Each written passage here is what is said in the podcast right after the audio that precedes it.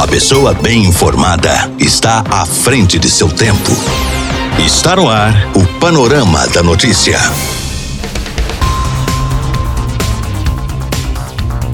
Olá para você, boa tarde. Hoje, 7 de janeiro de 2021, está no ar mais um Panorama da Notícia, atualizando que é informação em Rio Paranaíba, em toda a região para você.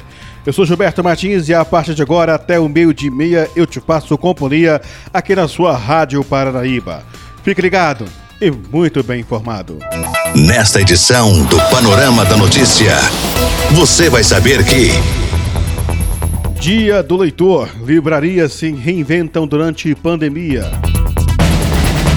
Em reportagem especial, você confere que a polarização política divide o Brasil.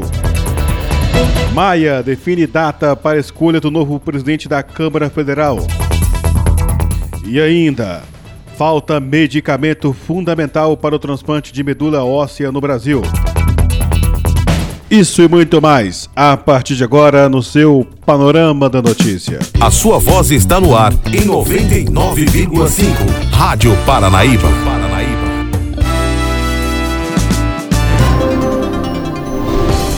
Minas Gerais é destaque na Rádio Paranaíba.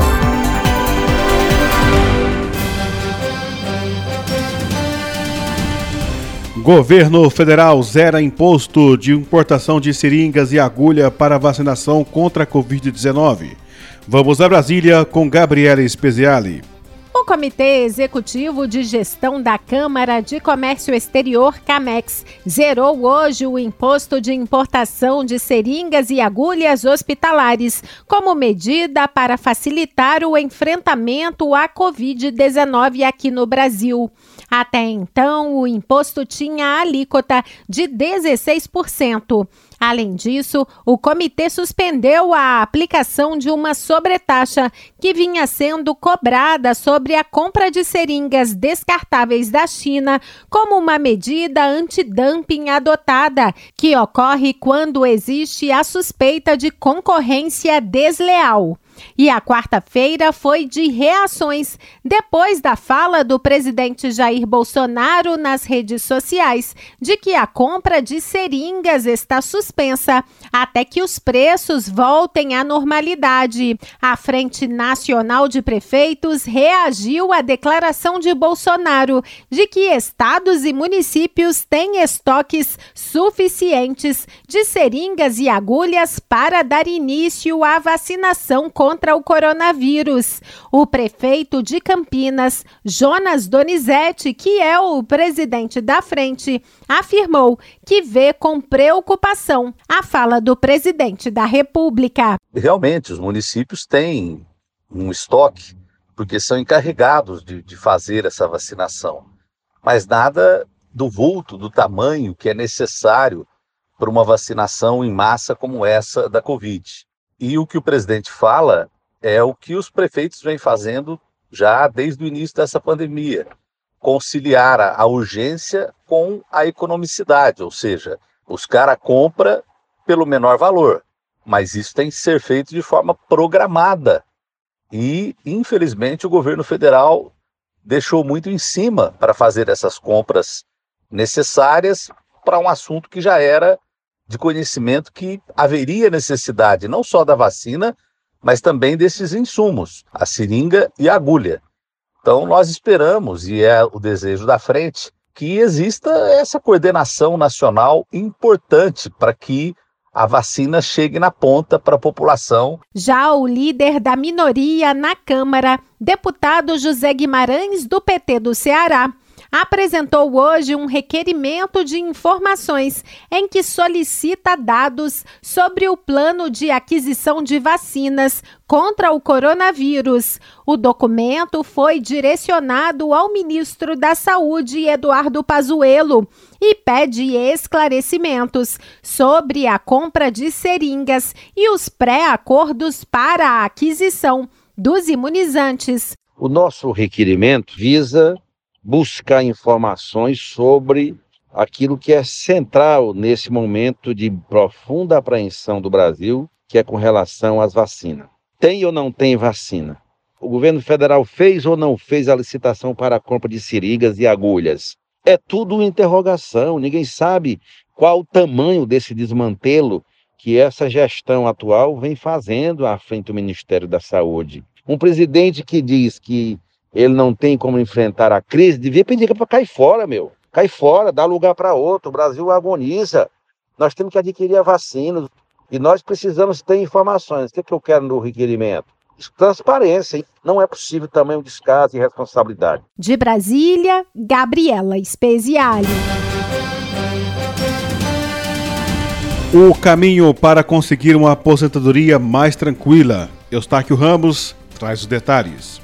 O nosso convidado de hoje é o consultor e educador financeiro Silvio Azevedo. Silvio, o trabalhador brasileiro vive um turbilhão de preocupações, né? Com possibilidade de demissão, salários achatados, reforma da Previdência e como sobreviver depois que parar de trabalhar. Enfim, como ter uma boa aposentadoria e garantir o futuro, tendo uma renda igual àquela de quando a pessoa estava nativa.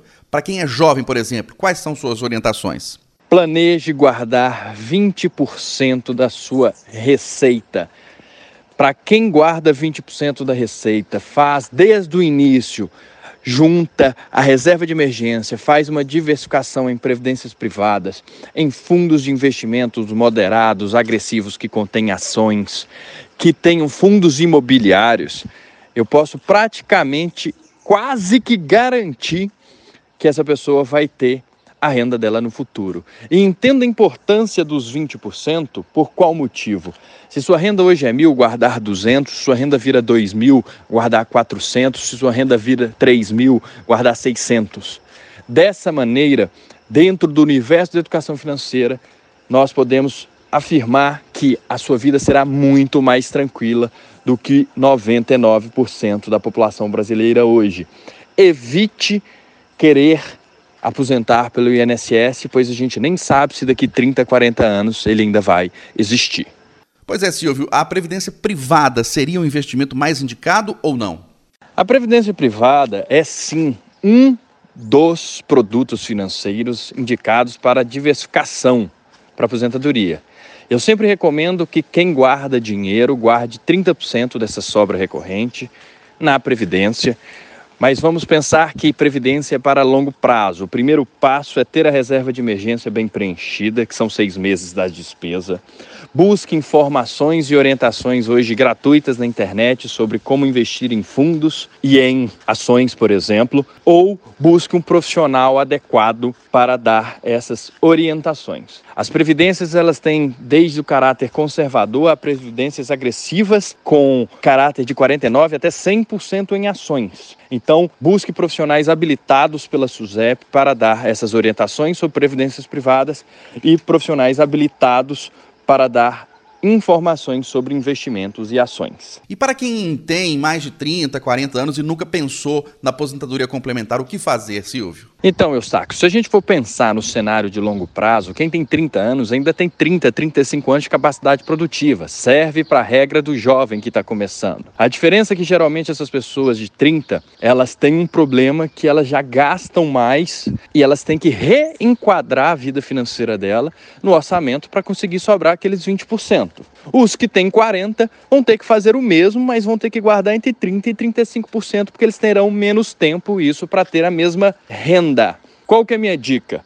Você que não se organiza financeiramente, ou você faz isso hoje por bem, ou você vai fazer na sua aposentadoria forçadamente, porque você ou não vai ter capacidade produtiva para gerar maior receita, ou vai ter uma aposentadoria mínima e ínfima do nosso Estado. Então entenda, se organizar não é uma questão de ah, depois eu faço. É uma questão de necessidade, porque ou faz-se por bem hoje, enquanto a gente tem tempo, ou faz-se forçadamente no futuro. Repórter Eustáquio Ramos.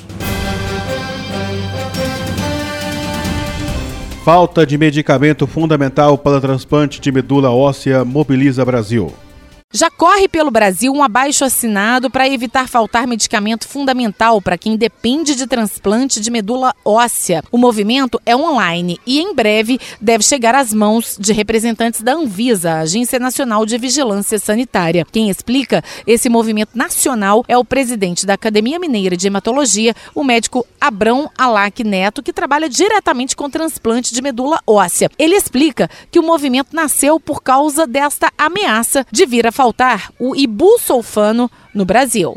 Esse movimento vem devido à importância que essa medicação, que se chama bulsulfano, tem no, para o transplante de medula óssea, uma vez que ela é uma medicação que entra na maioria dos protocolos que nós chamamos de condicionamento quimioterápico para o transplante de medula óssea, principalmente no transplante halogênico, que é o transplante mais utilizado para o tratamento das leucemias. Essa medicação tem tanta função de terminar de matar a leucemia como preparar o organismo para receber a célula tronco do doador. Assim, a sua falta impossibilitará a realização de transplante de medula óssea halogênico para a grande maioria das pessoas. Devido a isso, iniciou-se esse movimento que é um abaixo assinado para o qual tenta sensibilizar as autoridades, principalmente as autoridades relacionadas à Anvisa,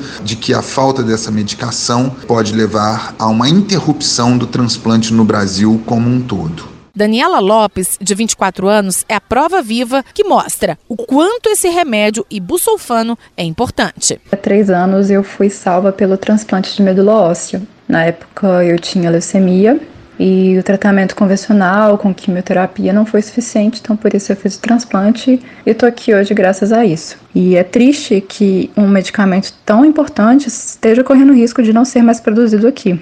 É realmente muito triste e preocupante. Sem ele, eu provavelmente não estaria aqui hoje. Repórter Camila Campos. Rodrigo Maia define data para a escolha do novo presidente da Câmara Federal. Ao lado das lideranças dos 11 partidos que compõem o bloco de apoio à sua candidatura, o deputado federal Baleia Rossi, do MDB de São Paulo, oficializou o seu nome como candidato na disputa à presidência da Câmara. Estiveram presentes na solenidade lideranças do PT, PSL, MDB, PSB, PSDB, Democratas, PDT, Cidadania, PV, PCdoB e também Rede Sustentabilidade. Juntos, os 11 partidos somam 261 parlamentares, mas como a votação é secreta, pode acabar havendo votos divergentes, ou seja, para outros candidatos que não o acordado pela legenda. Em seu discurso, Baleia Rossi disse que, apesar de muitos desses partidos estarem em polos opostos, eles resolveram se unir para defender a democracia e a liberdade do parlamento. Vivemos um momento histórico, sim, e vale esse registro, porque desde a redemocratização do nosso país, nós não tínhamos um movimento de união de partidos que pensam diferente, formando uma frente ampla. A sociedade espera uma luta por democracia e por liberdade. Lembrando que o bloco de Baleia Rossi é o que tem o apoio do presidente da Câmara, o deputado Rodrigo Maia, do Democratas do Rio de Janeiro. E o candidato à presidência da Câmara, que tem o apoio do Palácio do Planalto, o deputado federal Arthur Lira, do PP de Alagoas, está fazendo um giro pelo país para conversar com aliados e garantir o apoio à sua candidatura. Hoje, Arthur Lira está em Manaus, no Amazonas, onde vai conceder uma entrevista coletiva. De Brasília, Gabriela Speziale. Em reportagem especial, você confere agora que a polarização política divide o Brasil. Estamos recebendo aqui o analista político, professor do IESLA, o Instituto de Educação Superior Latino-Americano, Rodrigo Lopes. Professor, o que os últimos acontecimentos nacionais e o que a gente está esperando agora para esse 2021 que está começando tem mostrado sobre a polarização na nossa política? Ela está ou não perdendo força? Vamos primeiramente entender um pouco o que, que seria essa polarização política, porque aparentemente ela é um fenômeno recente mas na verdade ela faz parte da nossa cultura política e ela acompanha as nossas relações sociais, econômicas e culturais há muitas décadas. Basta a gente lembrar, por exemplo, as disputas eleitorais da década de 80, como Collor e Lula, entre tantas outras, que mostram como que dentro da nossa condição e da nossa construção política, nós temos uma condição de escolha que parte de uma visão de mundo mais maniqueísta, né, de uma luta entre o bem e o mal, né, o meu lado sempre o bem e o outro lado sempre o mal. Essa visão, ela acompanha a nossa formação histórica, ela acompanha a nossa formação cultural e, evidentemente, ela se mostra, ela, ela se faz aparente nas nossas disputas políticas. E sempre que acontece alguma transformação social muito profunda, a polarização ela acaba se acentuando. Foi assim na década de 60, por exemplo, com João Goulart e, e, as oposições que se insurgiam naquele momento. Foi assim com Getúlio Vargas, com a mesma condição, e é assim também no período recente da nossa história, de 2015, 2016. Isso foi se tornando cada vez mais profundo. A nossa atual polarização tem algumas, alguns fatores que são realmente próprios do nosso momento. A utilização maciça das redes sociais. Mas nós não podemos esquecer que Fake news, por exemplo, sempre existiu, né? Se a gente lembrar como foi, por exemplo, a disputa eleitoral entre Collor e Lula no final da década de 80, por exemplo. Mas nós podemos afirmar que neste momento esse clima de polarização, ele está perdendo força ou não? Nós temos que entender que a dinâmica política das eleições municipais, ela é um pouco diferente da dinâmica política das eleições majoritárias, para as eleições para presidente, né? Mas aparentemente parece que perde força pela maneira como que o eleitor fez escolhas nas urnas. Eu ainda penso que é um pouco prematuro para a gente afirmar que acabaram as polarizações no Brasil. Não, eu acho que o ciclo de polarização no Brasil que nós vivemos hoje, ela tem uma aparente perda de força e nós precisamos de um pouco mais de tempo para afirmar que esse ciclo realmente está perdendo essa tensão. Podemos ter nos próximos anos né, uma retomada dessa polarização, o que vai beneficiar políticos que adotam um tom mais aguerrido, mais extremado, e nós podemos, por exemplo, o próprio bolsonarismo e o próprio petismo, mas ainda olhando para as eleições municipais que aconteceram em 2020, nós podemos entender que o eleitorado realmente fez uma escolha por nomes com mais segurança, né? principalmente nas capitais. Nomes que ele já conhecia, nomes que ele já teve uma experimentação política e, sobretudo, nomes que estão fora desses dois extremos da política brasileira. E por que, que o senhor acha que deu uma amenizada, vamos dizer assim, na polarização nos últimos meses? Isso é comum, Eustáquio. O processo político ele é feito por ciclos, né? Então nós temos ciclos de polarização e de enfrentamento, de mais endurecimento do discurso. Isso alcança um determinado ponto um pico de disputa e de tensão. Nós tivemos, por exemplo, na década de 60, o pico ele chega à concretude de um golpe militar em 64. No final da década de 80, isso se concretiza no impeachment do Collor. E nós tivemos um fato interessante nesse atual ciclo de polarização, que ele começa com uma ruptura, ele começa com o processo de impeachment da Dilma, né? Ali é, talvez seja o início de um ponto alto desse ciclo, né? E vai culminar na eleição de 2018. Esse cume ele alcança esse pico na eleição de 2018 e ele começa a perder fôlego na medida em que os dois lados começam a entender que o processo político dentro de uma disputa tão aguerrida, tão tensa, ela não traz benefícios para a maior parte da população. O que acontece nesses processos é que no Brasil você sempre tem uma parte do eleitorado que vai optar por um lado dessa disputa, uma outra parte que vai ser antagônica a essa opção. Então é sempre uma disputa, uma escolha do eleitorado mais à esquerda, uma escolha anti-esquerda, anti-agenda que a esquerda hoje, mais encampada pelo PT e por outros lados, representa, e a maior parte do eleitorado fica no meio. Ela não é nem um lado nem o outro. Né? E o que acontece nesses ciclos de polarização é que esse meio, que é mais centrado, ele acaba fazendo uma escolha, né? ele acaba se dividindo ali entre esses dois lados e a gente perde força nesse meio. O que está acontecendo agora, Eustáquio, Kátia e ouvinte, é que esse ciclo, né, ele está se encerrando porque esse eleitorado que é mais central, que ele não toma esse, nenhum desses, desses partidos, ele começa a ganhar mais espaço, ele começa a ganhar mais cor, começa a ter mais aglutinamento de eleitores. Então os eleitores começam a migrar para esse centro e nós podemos voltar aí nas próximas eleições para um equilíbrio dessas disputas. Professor, agora para encerrar, agora em 2021, em que partidos, em que nomes da política nós devemos prestar mais atenção que podem ocupar novos espaços dentro do que a gente considera esquerda e direita? O que eu posso dizer é que realmente quem souber, político que souber transitar melhor naquela agenda que a esquerda talvez encampe um pouco melhor, que é uma agenda social, né? Porque realmente nós vamos entrar num ano de muita carência, de muita falta de recursos materiais, sobretudo para a população mais pobre. E esse mesmo político souber transitar numa agenda que a direita sobre se apropriar melhor, que é de combate à corrupção, enxugamento da máquina, de fazer uma máquina mais eficiente. Eu acredito que terá aí uma relevância e um destaque político muito melhor do que aquele político que busca, né, que buscar ficar ali centrado dentro de um desses dois polos, né? Vamos prestar atenção nos políticos que estão ali bem posicionados em partidos mais ao centro, como o próprio PSD aqui em Minas Gerais, ganhou uma grande relevância, e também alguns partidos que estavam na centro-direita e começam a migrar para esse discurso mais ao centro, como o próprio Partido Democratas, o PSDB, que também são partidos que podem ganhar uma relevância melhor nos próximos anos. Nós conversamos com o analista político Rodrigo Lopes, professor do IESLA, o Instituto de Educação Superior Latino-Americano. Professor, obrigado pela sua presença. Um ótimo dia. Eu que agradeço. Excelente dia a todos. Obrigado, Cátia Eustáquio. E um abraço aí aos ouvintes. Dia do Leitor. Livrarias se reinventam durante pandemia.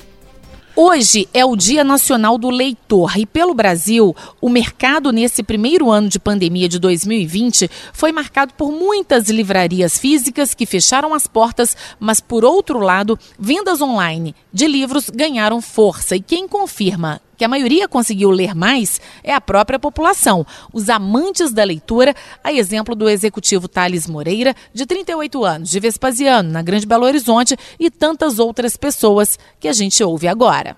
Com relação à quantidade de livros que eu li no ano passado, foram três. Eu tive mais tempo, sim, com a pandemia, me ajudou a ler mais. Aqui é Sebastião Gomes de Lima.